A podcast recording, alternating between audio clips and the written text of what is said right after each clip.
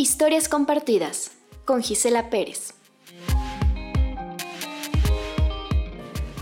Un lunes por la mañana, por Alejandra Arango. Indiferente hasta el café que tengo en las manos, ya tibio por cierto. Me rescata el aleteo de las gaviotas y me doy cuenta de que me había afogado con ellas. El oleaje, suave pero que permite cierta brisa, me acaba de traer a la realidad y observo nuevamente el Mediterráneo. Cavilando literalmente en la nada, descubro un velero a la distancia. Viene en mi dirección, lo cual tiene sentido, pues bajo mi ventana está un muelle apropiado para esas pequeñas embarcaciones. Observo con ocioso detenimiento, como buen lunes, cómo va rompiendo las olas y me vuelvo a fugar en esa espuma.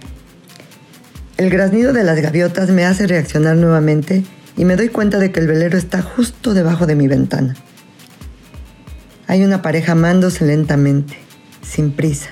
Ni siquiera se han dado cuenta de que su embarcación atracó o les importó un comino. No es que sea boyerista, pero no puedo apartar los ojos de esos jóvenes plenos y bellos gozándose. Hace tanto tiempo que no me gozo, pensé con tristeza. Levanté la vista y seguí tomando café.